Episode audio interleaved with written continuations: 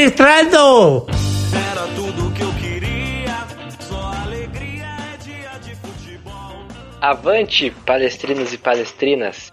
Está no ar mais um palestrando, mais um palestrando com vitória fora de casa na Libertadores, né? Vamos falar um pouco sobre os números do Palmeiras na Libertadores, mas antes queria aqui apresentar os amigos da mesa de hoje. Rafael Laurelli, Rafael Boruga, Roberta Velar e Thales Matos, todos de uma vez só já escalado, por favor. Cumprimentos iniciais dos senhores na ordem. Boa noite, pessoal. Boa noite, ouvintes do Palestrando. Vitória tranquila, né? Relativamente tranquila. Jogo catimbado, jogo de Libertadores, mas Libertadores é isso aí mesmo. Belo resultado para só garantir a vaga em casa. Boa noite, amigo. Boa noite, ouvintes. É... Bom, jogo ruim, mas com vitória, então o jogo foi bom. Vamos debater um pouquinho melhor sobre o que foi esse jogo aí. Bom dia, boa tarde, boa noite, palmeirense de todo o Brasil.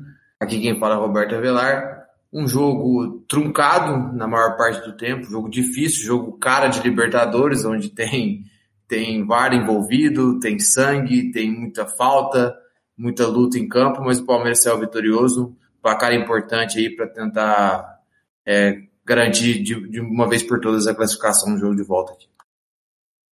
Boa noite aos amigos da mesa, boa noite torcida palmeirense, quem fala é Thales Matos. É, acho que você parando de novo o Palmeiras jogando dois jogos numa mesma partida, o primeiro tempo achei um dos piores do Palmeiras recentemente, achei bem ruim, e teve um gol achado ali do, que até agora não sei se foi pênalti ou não, e no segundo tempo, o Palmeiras aí sim começou a jogar bem, começou a não sofrer na partida, até o finalzinho que teve os dois lances. Mas, eh, resumindo, um primeiro tempo horroroso e o segundo tempo que o time é, mostrou como se joga uma Libertadores. Bom, eu saí do DM, voltei, né? Tirei o chinelo, voltei aqui apresentar o palestrante, estava com saudade dos meus amigos. Sou Wesley Cortes e está no ar mais um palestrante. Juiz está pronto, já autoriza. Palmeiras com a chance maior do primeiro gol do jogo. Lá vai Rafael Veiga pro gol!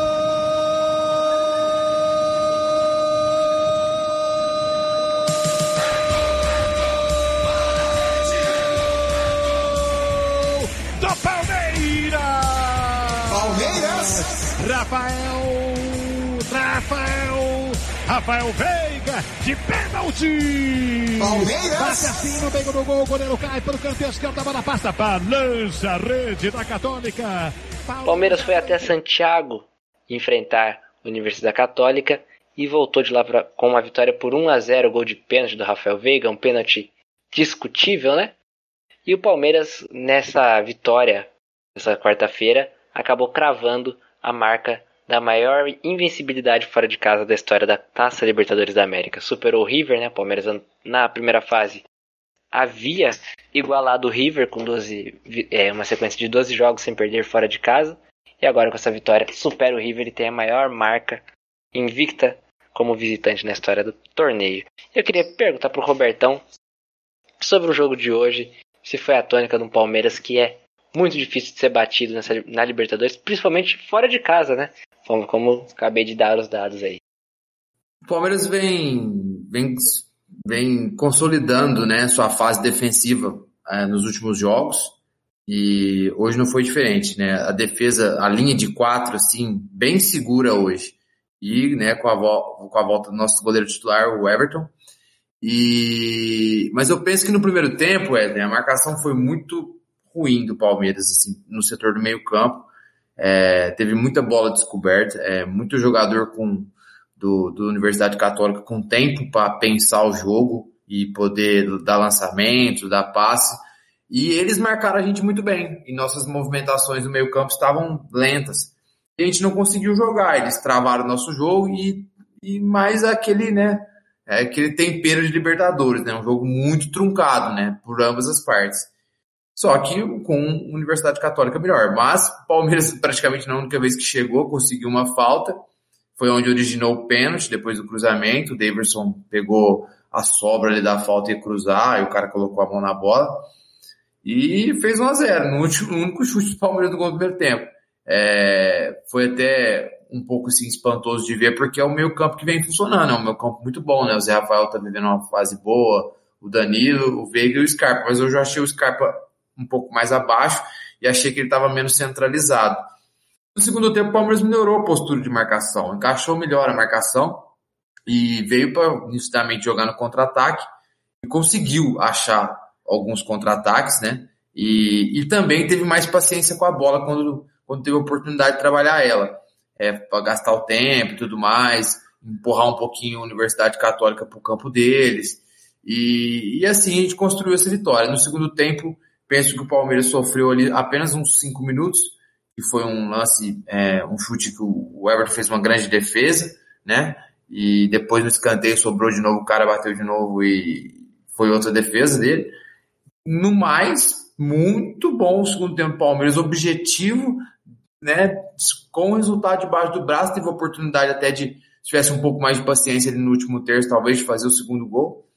É, não finalizou com tanta qualidade, não acertou o último passo com tanta qualidade.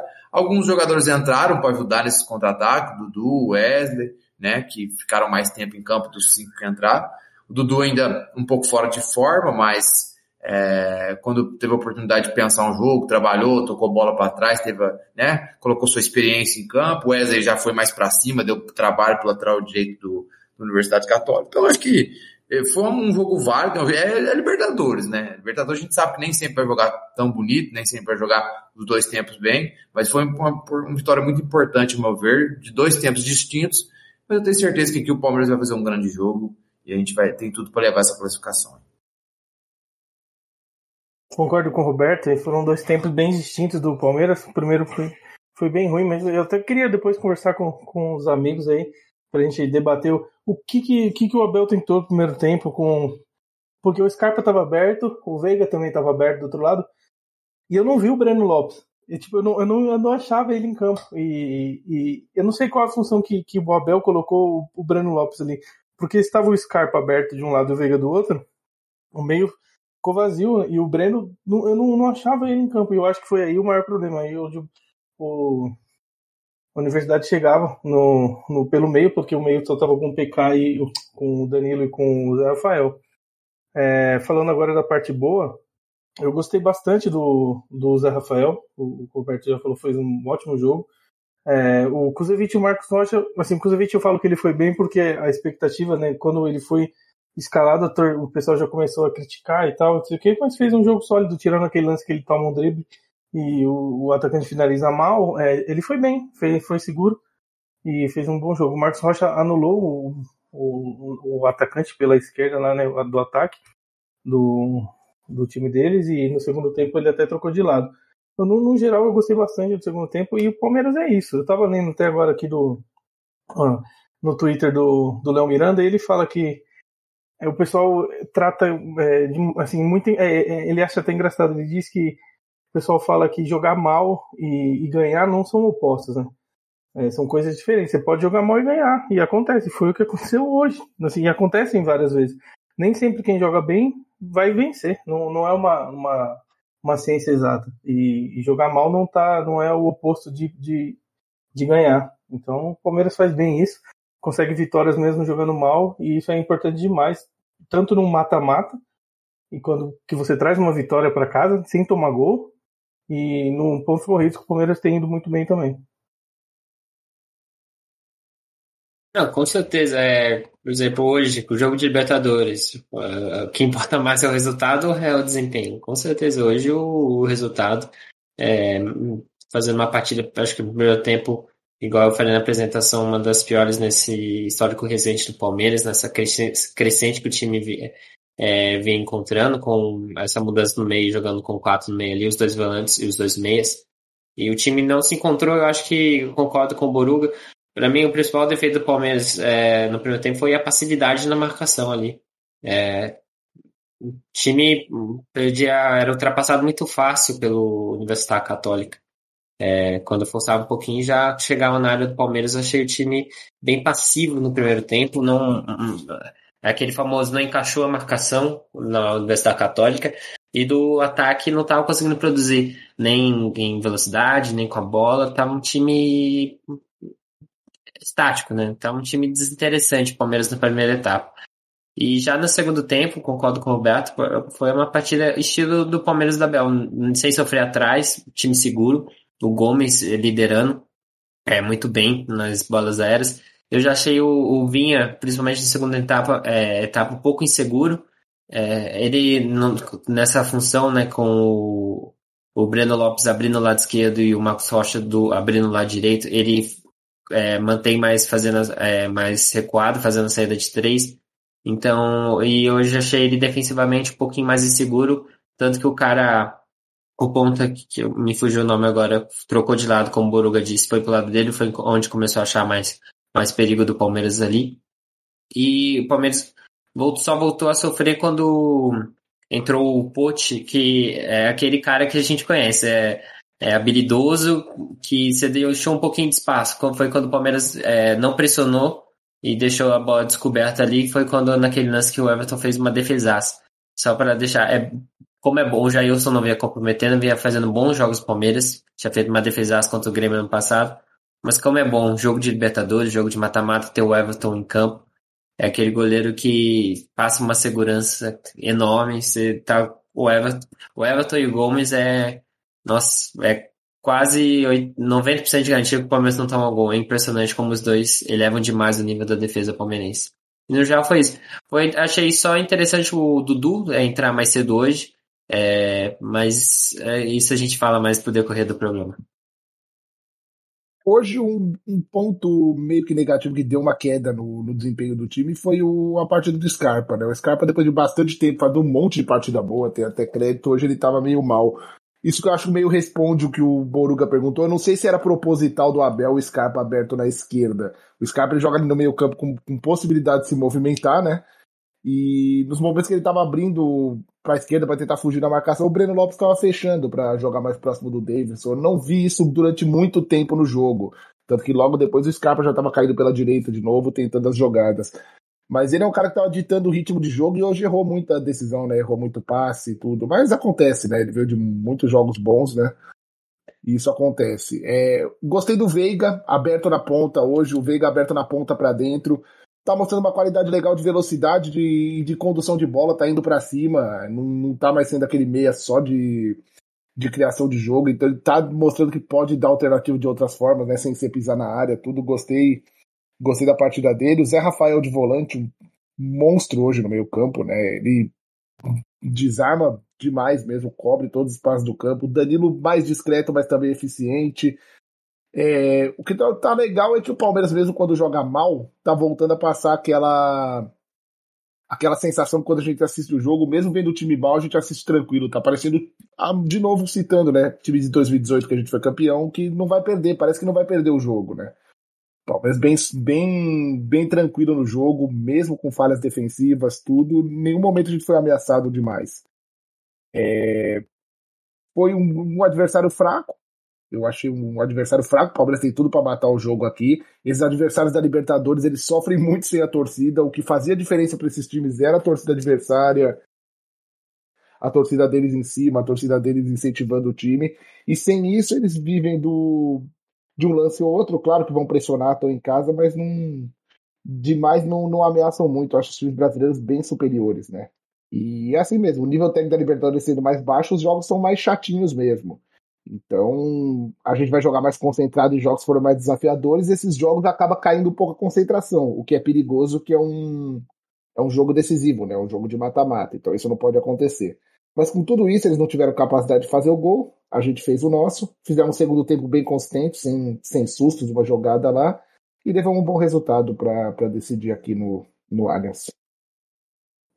Achei legal que o Lorelli falou sobre o Veiga é, da ponta para dentro. Inclusive, é, acho que no começo do primeiro tempo, que, é, que, foi, que foi o tempo que a gente não conseguiu jogar, é, dá dos 10 minutos, 11 minutos, ele fez uma jogada muito bonita com o Danilo e sofreu uma falta na beirada do campo, assim, uma tabela. E eu achei interessante porque a movimentação dessa, dessa jogada, que foi o que aconteceu. O, o Veiga estava aberto na ponta e sem a bola. E ele correu para dentro. E quem invadiu o espaço na ponta foi o Danilo. E ali saiu uma tabela, sabe? Uma tabela muito bonita até. Só que foi, aconteceu isso só uma vez no primeiro tempo. Eu acho que por a gente ter marcado mal, né, o, o Universidade Católica no primeiro tempo, eles empurraram a gente para trás. Mas eu queria, o meu destaque mesmo do jogo, para mim, é, fica para a linha de quatro defensiva, assim, no geral. É, bela partida do Marcos Rocha, do Gustavo Gomes, não tem o que falar. O Kusevich, por mais que é, ainda não, não, mostrou muito futebol, oscilou bastante, mas hoje para mim fez uma boa partida. E o, e o, e o Matias Vinha também um bom jogo. Para mim, e claro, nosso goleiro. Mas é, a gente tem que se atentar que é, numa próxima fase, com um time um pouco mais de nível, talvez fazer um primeiro tempo abaixo, assim, pode acontecer de sair algum deles, ou, ou algum do adversário. Foi o que o Laurelli ressaltou que o time é fraco, e talvez por isso eles não abriram o placar antes da gente. Mas fica de aprendizado e tenho certeza que é, vai ser difícil acontecer de novo e concordo que a sensação agora que dá é que o Palmeiras entra com muita segurança no jogo, assim. Também estou sentindo isso. A gente é, raramente é, não estou ficando mais preocupado com esse jogo do Palmeiras. Parece que eu tô, eu vou tranquilo assistir o jogo. É, concordo, mas é uma coisa que me, é, não, é me, não chega a me preocupar, mas é que hoje teve duas ou três lances na transição é, o Abel até falou isso na coletiva. Não é que o Palmeiras não teve transição no segundo tempo. É que teve, mas é, alguma decisão, algumas decisões estão sendo tomadas erradas. A gente até comentou nos últimos programas que o Palmeiras peca ali na hora H de definir o último passe ou até o penúltimo passe ali na hora de abrir. É, hoje teve um lance do Wesley que ele, ele puxou é, desde o campo de defesa, mas na hora de dar o passe pro Dudu entrar livre, ele acabou errando o passe. Então, o Palmeiras ele consegue ter essa segurança defensiva e consegue ter as saídas do contra-ataque, mas acaba é, tendo, tendo, que ser mais eficiente para não para ser mais contundente, por exemplo. Hoje a gente teve até duas, duas jogadas abertas assim de contra-ataque bem posicionados que é, o pessoal tocando de primeira, chegando na linha, é, linha de fundo uma combinha que ele acabou é, perdendo o passo ali e acabou perdendo a jogada importante, essa do Wesley. Então o Palmeiras só tem que tomar mais esse cuidado, esse refinamento técnico ali na chegada do, desses contra-ataques. É, é interessante é, que nos outros jogos aconteceu de maneira mais efetiva, né, nos últimos jogos do Campeonato Brasileiro, né? Hoje, hoje, hoje deu uma caída, né, Thales? Mas é, eu concordo com você. Segundo tempo a gente conseguiu realmente fazer mais transição, é, diferente do, do primeiro. Mas é, é só para a gente também relembrar que é, às vezes vai oscilar também, né? Para o torcedor ficar consciente que acontece, às vezes de um dia a fase técnica dá uma caída tal, tem o cansaço da viagem, tem o um número de jogos acumulado. Acho que eu penso que por aí que talvez não funcionou tanto igual nos últimos jogos. Achei que não teve muito espaço para a gente para contra-atacar, né? Embora o, o Universidade Católica não jogou retrancado, não teve muito espaço para velocidade, né?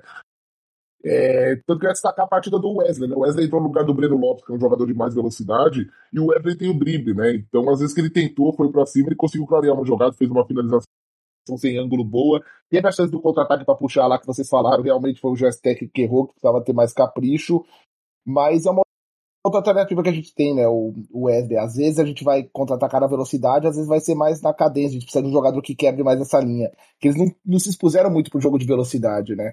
E eu achei a entrada do Wesley boa, deu uma, uma bagunçada na defesa deles. É um, um ponto que a gente não, não falou ainda foi a, a péssima partida do Davidson. Né? Hoje ele foi muito mal, muito mal, e, e, não conseguiu segurar a bola. Hoje a bola batia e voltava. Isso também é, é, prejudica o, bastante o time, porque a bola não, não fica e aí não, não dá tempo de ninguém chegar com ele. Hoje o Davidson fez um jogo abaixo do, dos jogos que ele vem fazendo, que ele vem jogando muito bem. Mas o talvez é, isso também fica em um dos problemas que do que o por, porque o ataque não desenrolou, né? Porque quando o centroavante ali não consegue segurar a bola, não dá tempo do, de ter aproximação, tabela e tudo mais. Eu concordo com você, Boruga. Só vou, assim, não defendendo o Davis, mas eu acho que julgar muito o futebol dele hoje, pela qualidade de bola que chegou para ele também, é, é, meio complicado. Não chegou tanta bola, ao meu ver, para ele realmente segurar assim com, a, com, o jeito que ele segurava jogos passados. É por isso que eu vi alguns torcedores também criticando o Breno no primeiro tempo, mas na verdade, é, como você mesmo disse, por exemplo, no caso do Breno, né? É, o Scarpa abriu ali e anulou o Breno, né? Uhum. O, próprio, o próprio jogador do Palmeiras anulou o Breno. É, eu nem vi o Breno no primeiro tempo.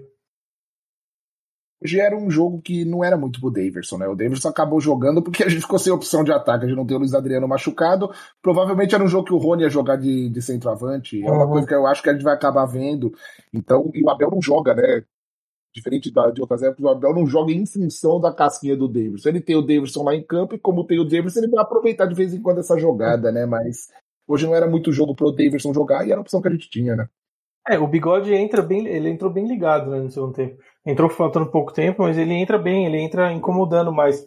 Talvez fosse o caso de ter entrado com bigode já. Mas aí é engenheiro de obra pronta, né? A gente não, não dá pra falar nesse sentido. Mas eu achei que o time melhorou do primeiro tempo pro segundo, e isso é sempre é positivo. O ruim é quando vai do primeiro pro segundo e piora. Concordo, Boruga. Só para lembrar uma jogada do Davis, foi no segundo tempo, que eu acho que é onde a bola chegou um pouquinho mais redonda no setor de ataque, foi quando ele escora pro Veiga sofrer aquela falta na entrada da área ali, na meia-lua. E talvez seja a única bola que ele recebeu. Na verdade, ele recebeu duas. Ele recebeu uma no meio campo, que aí ele foi mal, É porque que não é muito o contra-ataque, né? Isso, é, que ele É. foi dar o passe, exatamente. Me lembrou a jogada falando- contra o Inter, essa daí. Ai, meu Deus. E, e falando em, em entrar pouco, jogador que entrou pouco, entrou talvez, talvez tarde, não, né? Que entrou um pouco tarde. Dudu, dá pra fazer um- uma, uma breve análise do- da volta do Dudu nesse primeiro jogo? Contra o Santos não, não dá, né? O Dudu não entrou pra, ser, pra estrear contra o Santos, reestrear contra o Santos. Dá pra fazer alguma análise do, do Dudu nessa reestreia dele pela Libertadores?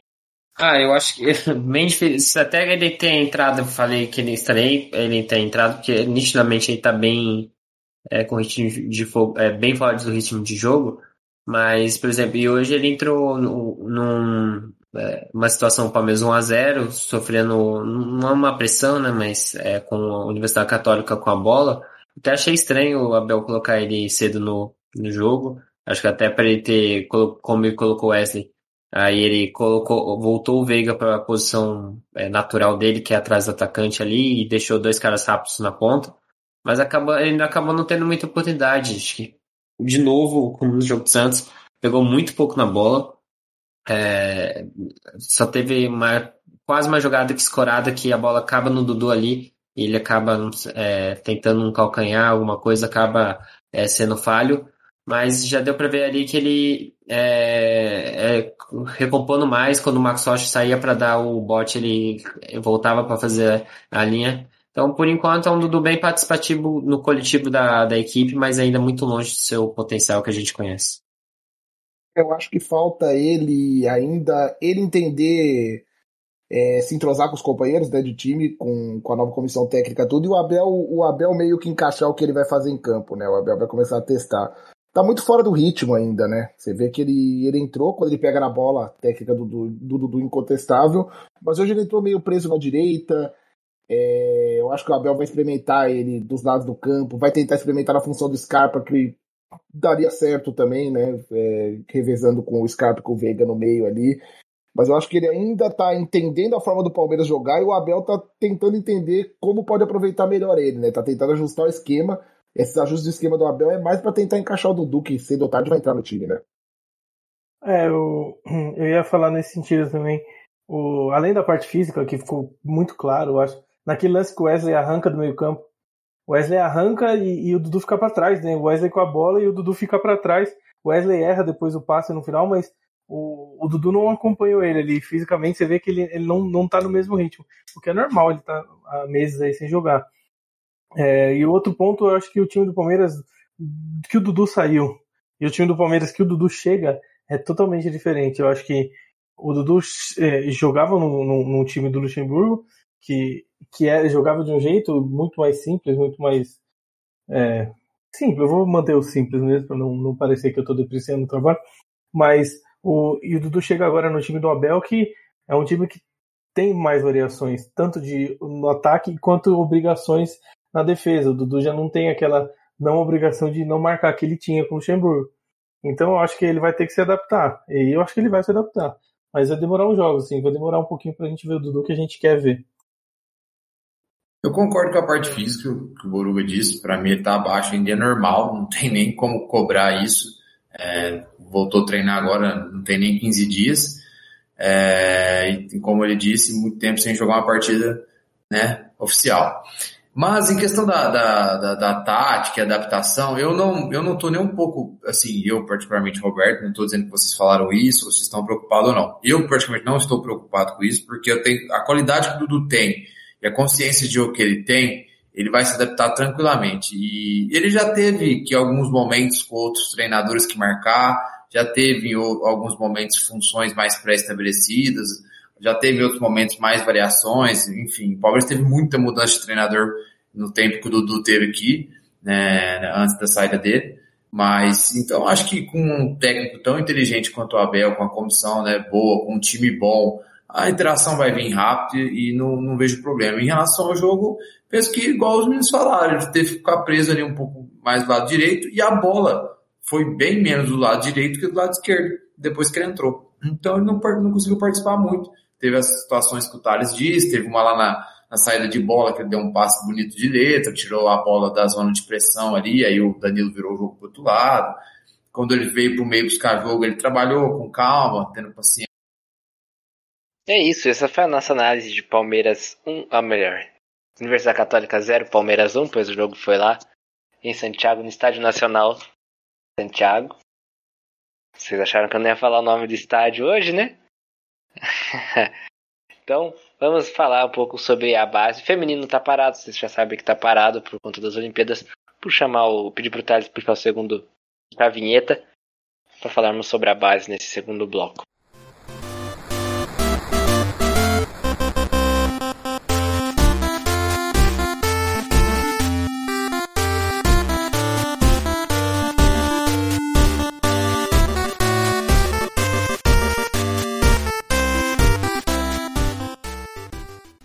Como de costume, Roberta Velar irá passar para nós a, a semana da base, né? Lembrando sempre, o feminino está ali de folga, entre aspas, por, por conta dos Jogos Olímpicos. É, vamos falar um pouquinho da base. Vamos começar pelo Sub-20, que jogou hoje também, né? Hoje, nessa quarta-feira, é, contra o Flamengo, no Allianz Parque. O Palmeiras ganhou de 3 a 1 com dois gols dele, Gabriel Silva, que muitos torcedores cornetaram ano passado. Vou fazer um elogio para ele aqui, porque a gente estava até conversando no grupo mais cedo. Eu falei com o Laurelli, né? A gente. Ô, Robertão, só, só Ele não foi um gol e uma assistência? Não, ele fez dois gols. Ele fez o segundo, ele fez o terceiro gol. O, o primeiro e o ah, terceiro. Ah, tá. É que pareceu que foi dois. Eu achei que tinha sido dois a zero, foi mal. Não, foi, é, é. foi 3x1. Um. A gente conversou que, pô, a torcida é, malhava ele, queimava ele, não tinha paciência com ele, mas o menino, ele subiu para o sub-20 em janeiro de 2020, depois veio a pandemia e ele subiu profissional para pagar incêndio, porque estava um monte de jogador com Covid, lesionado no meio de Copa do Brasil, Libertadores, aquele calendário maluco, e o pessoal exigindo muito dele, enfim. E fora a pressão de um moleque de 18 anos subir do nada para profissional para tentar salvar o ataque que estava sem peças no momento. Então, sim, é um moleque que agora está cumprindo a etapa de formação dele, que pode dar bons frutos para o Palmeiras, sim. Então foi uma grande vitória do Palmeiras, 3 a 1 hoje. O Palmeiras está ali entre os três primeiros colocados e, e classifica 8, né? Já o Sub-17 faz o jogo de volta sexta-feira, às 15 horas, é, no Allianz Parque também, contra o Vasco, né? Perdeu o primeiro jogo das quartas de final de 2 a 1 O Palmeiras precisa reverter esse placar aí para poder classificar para a semifinal. Espero que os nossos queridos ouvintes tenham anotado na agenda o que vem da base por aí. Então pedi pro Thales puxar mais uma vinheta para falarmos sobre Palmeiras e Atlético Goianiense. Próxima rodada do Campeonato Brasileiro. No próximo domingo, às 16 horas, jogo com transmissão da TV Globo e do Premier, Palmeiras irá até Goiânia, no estádio Antônio, Antônio Ascioli, para enfrentar o Atlético Goianiense, um bom time do Atlético Goianiense, treinado por Eduardo Barroca, das grandes surpresas deste Campeonato Brasileiro. Palmeiras irá até lá para tentar manter a liderança do Campeonato Brasileiro e como nossos amigos é, ouvintes e também os participantes aqui da mesa já sabem e já é de costume, queria pedir um prognóstico rapidinho de vocês, seguidos do palpite, seguido do, do palpite dessa partida. Começar com Rafael Laurelli, por favor. Difícil, o Atlético Goianiense é um time, é, é a surpresa do campeonato para mim, era um time que eu esperava muito menos É, é daqueles times que tem um elenco mais fraco e vai brigar por uma vaga na Sul-Americana e que sabe liscar uma, uma pré-Libertadores. É um time bem arrumado, muito organizado mesmo. Eu vi uns jogos deles, time bem legal de ver jogar.